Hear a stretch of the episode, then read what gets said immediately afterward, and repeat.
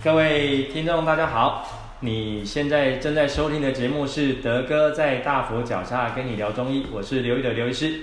那在这一集内容啊，我们要跟大家聊聊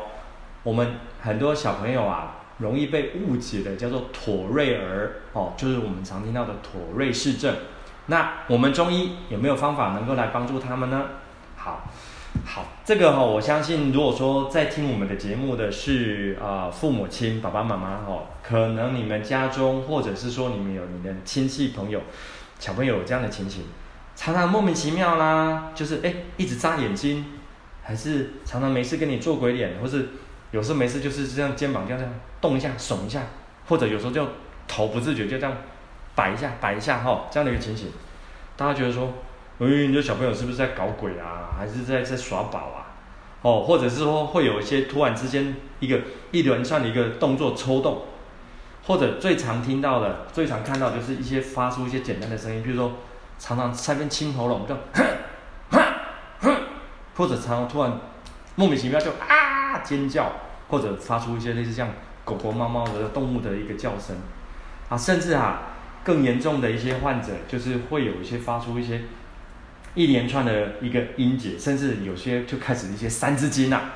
很很很污秽的这些字眼的动作就做出来了。哈，这个哈是在现代目前为止，在西医的学里，他们就给它命名一个叫做所谓的叫妥瑞氏症。那妥瑞氏症的话，哈，这个其实造成很多呃家庭啊，很多小朋友很困扰，而且啊，在统计上来讲啊，那个发生的时间点在诶小时候，大概叫做学龄前的三岁多。甚至到青少年十六、十七、十八岁这个阶阶段，都有可能会发生哦。那我你们患者啊，哎，应该是这样子啊。有兴趣的朋友，大家可以网络上搜寻，尤其现在哈，那个你有常在用 YouTube 啊或抖音啊，你就是搜寻妥瑞妥瑞氏症哦，可就有一系列的一些哦呃影片，甚至有这些新闻曾经去报道过这样的东西，那非常的困扰。那这样的一个情形的话，造成家长哈在呃面对孩子的时候，一开始可能不理解，常常哈让孩子遭受莫名其妙的一个修理哈，或者是挨打还是惩罚。后来啊，他们寻求医师的协助询问之后，才发现哦，原来这个小朋友这样莫名其妙在做这个动作的时候，好像就是很奇怪，原来是小朋友里面他的神经系统受到一些阻碍了哦，就是我们所谓妥瑞氏症。那小朋友哦，在学校里面的话，他们也承受很大的压力，因为有时候，就是突然之间上课的过程当中，他就突然发出一些奇怪的声音，或者是哦做一些动作，让这个上课的老师啊就觉得说，你是不是刻意在找老师麻烦啊？哈，所以说常常这些小朋友就莫名其妙就被老师惩罚，反而造成了心里面的压力更大。好啦，那这个地方来讲哈，我们从临床上来讲，因为我们在门诊的话也协助过好多这些所谓的妥瑞氏儿。那我们用我们中医的观点哈，其实现在的医学哈认为说，它这是里面的神经传导物质出现的问题，才导致这样一个情形。那西医也说这个发明的哎发生的这些发生的原因哈，造成疾病的原因，他们还找不出什么原因。其实，在我们中医的一个行话来说，哈，就是其实它里面的，就像过去的德过去德哥在节目里面跟跟各位听众朋友聊到，只要是神经系统啊出现问题了，中医都把它归类掉，说这就是说肝啊肝气。我们常常之前讲过说，中医讲的这个肝啊，跟现代医学讲的这个肝脏是不一样的。所以这个肝气，就是其实用现代医学的术语来讲，就是比较偏向是我们的自律神经的一个调控。那很多家长就听到说啊，小朋友也会产生自律神经失调嘛？其实是没错的。呃，这个地方啊，德哥要跟各位听众朋友分享，其实呃，我以前啊，我我女儿啊，也曾经有一段时间，那个是也发生过类似像妥瑞氏啊妥瑞氏症的情形。后来我回想一下，那个时那个时间的我啊，正在医院里面服务，那常常啊，在医院里面啊，工作压力太大。回到家里面啊，哎呀，这个说起来跟各位听众朋友不好意思，就是以前的我啊，脾气也不太好，呵呵，回来会还会骂小孩。后来发现啊，其实是家长或者是我们环境哦，给予孩子有这些所谓的情境压力。情境压力可能来自于说哦，呃，家长的情绪，或者我们最近尤其你看这两年啊，哦，这个疫情的关系，是不是我们常常动不动啊，是不是会会整个脾气压开？脾气痒起来的时候，有搞不好身边的小朋友就遭殃了。那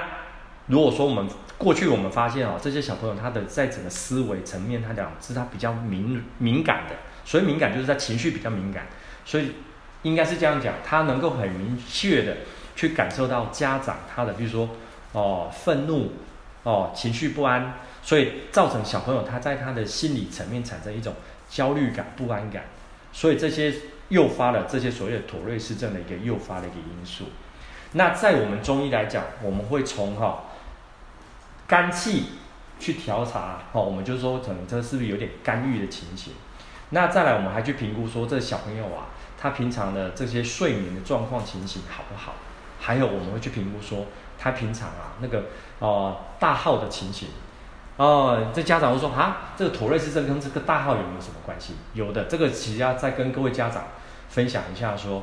中医在认为说脑部的一些思维情绪跟肠道的神经的调控有关系。啊、还记不记得前面的几次的节目有跟各位听众朋友聊到说哈，呃，我们中医认为说哈，哎，这个肠道的思维啊，肠道的神经跟我们大脑的思维有连贯，所以说当我们看到那个。哦，神经啊，情绪出问题，在中医来讲，我们会从我们的肠道系统去做调整。这跟我们上次有跟各位分享这个过动儿、过动症的这个情形是类似的。所以说，在临床上来讲，妥瑞氏症啊，常常很容易跟现在西医讲的这叫过动症，就是所谓的上次我们讲了 ADHD，或者是说在心理学上讲的是强迫症，哦，这些症状去把它有点要去把它鉴别一下。还有我们在临床上看到孩子在产生这样一个情景的时候，会造成造成他们在学习上面哈，或一些学习障碍的一些问题，学习障碍的问题。好啦，那你说中医有没有用药？有的哦。哦，德哥今天未来跟各位分享这个东西，就是因为说我们已经成功的协助非常多的啊孩子哦，就像我刚刚跟各位分享的，从呃年纪很小的，从三四岁到后来十几岁，呃十七八岁到青少年。哦，到高中生这个阶段，我们都有协助过。啊，那个家长啊，本来哦来那个油桃杠边呐，就说哇糟糕啊，他这个孩子在学校有时候都去就很自卑，或者有时候干脆吵得他不想去学校。因为去学校的时候，当当他这些紧张的情绪上来的时候，很容易他这些造成其他同学产生很困扰，甚至有些同学对这些对自己家的孩子面会恶言相向啊，或产生就是不想跟他交朋友这些情形。反而造成孩子在心理上面更大的负担，哈。所以说，刚刚回到我们刚刚的跟各位听众朋友讲了，我们中医第一个我们会从消化系统，再来哈，我再跟各位听众朋友分享一个我们中医的一个诊断的名称哈，我们叫做奔豚症哈。这个在之前的几次节目里面有跟各位朋友提到，奔就是奔跑的奔，豚哈就是那个豚骨拉面那个豚哈。其实哈，在古典的中医来讲，我们讲那个奔豚症，其实就是我刚刚跟各位说的。就是所谓的这个自律神经产生严重的失调。各位，你可以把它想象哈，这个我们中医这个诊断的名称，就好像说你产生这个神经调控的时候，就好像体内有一股能量释放不出来，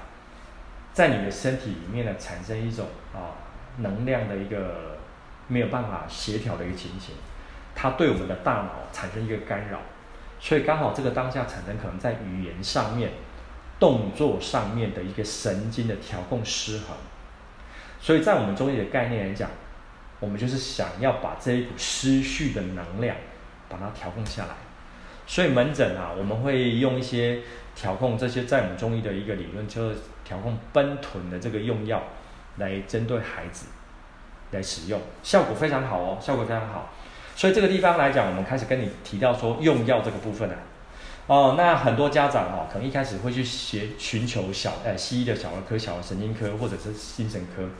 那西药里面来讲，它它常常会利用一些所谓的抗焦虑的用药，哦，像有一颗用药叫做李斯必妥哈、哦。那这个用药来讲，各位、呃、听众朋友，如果说有兴趣，都可以上网去 Google 一下，然后你的 Google 就是妥瑞氏症用药，那这就会跑出一个相关的用药出来。那这边跟各位家长分析一下哈，因为哦，现在来讲西医没有一个一个针对性的，他们就是针对这个用药是本来是针对可能焦虑症，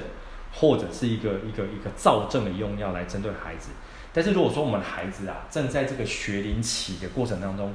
用的这些用药，有可能造成在学习上面哦呈现更呃更大的一个学习障碍的问题。而且他们呃用药之后，常常还有这些所谓的嗜睡啊，哈，或者一些肠胃道的一个症状啊，便秘的一些副作用会跑出来。结果用了之后，反而延伸一个更多的一个副作用。所以今天哈，要跟各位听众哦，爸爸妈妈哈，听到，如果说你们有这方面的问题的话，都欢迎来跟我们寻求一些协助。那讲到这个地方，我还是要跟各位爸爸妈妈讲一下，说哈，还记得我刚刚在。呃，内容里面有跟各位提到说，其实孩子的这些土瑞氏症的成因，其实很大的部分跟我们的环境。所谓环境的话，就请各位爸爸妈妈哈，哎，这个部分要真的要请爸爸妈妈想一下，你是不是啊，常常就是会这样对孩子啊，莫名其妙会会发脾气啊？因为我知道大家最近生活哦不容易，呵呵但是哦，呃，我也建议很多家长，我们要有一个正常的一个情绪宣泄的管道哦。不要说呃一生气的就拿孩子出气，尤其是当然我们知道这一两年啊，这个疫情关系，而且又最近大家那个孩子又又因为疫情的关系又关在家里面上课，有时候大家每天跟孩子这大眼瞪小眼哦，看久有时候很容易脾气就上来。但是你知道有时候孩子有时候情绪就很敏感，很容易就诱发说我们这些刚跟你讲的哦那些所谓的那个妥瑞氏症的情绪又上来。所以说，就跟我们上次在跟各位讲那个过动儿的那个节目里面提到，我们希望说哈，家长跟孩子都能够共同去培养一些啊一些户外活动的一些兴趣。这个概念啊，就好像我刚刚跟各位提的，我们发现呢，这就好像说孩子啊身体里面有一股哦释放不掉的一些能量，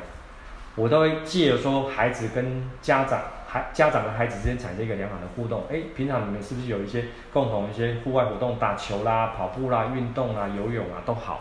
或者是说你给你的孩子哦，都一定要培养一个哦，非在教室或者课堂上里面的一以外的一个活动，嗯，让孩子一定要去训练一个体能上面的一个一个兴趣。啊，有家长带孩子去啊踢跆拳啦，哦踢足球啦、打羽球啦都好。就看看你们家的人呢，适合什么样的或喜欢什么样的活动，也要去培养孩子去做这样的情形。因为我这个地方要跟各位提的就是，我们给孩子的环境因素是一个非常大的一个一个重要的一个恢复的因子。各位可能网络上查得到说，哦，这个通常不需要治疗，但是不需要治疗，这个你不知道这个时间是多久哈，几个月甚至几年的时间，这个相信对很多家长甚至孩子本身都产生一个很大的压力。所以说，如果说你有这方面的问题，好，或者你的亲朋好友有这方面的问题，都都可以欢迎你们来跟我们做一些啊呃信呃那个这方面的一个一个咨询，甚至或者寻求一些治疗。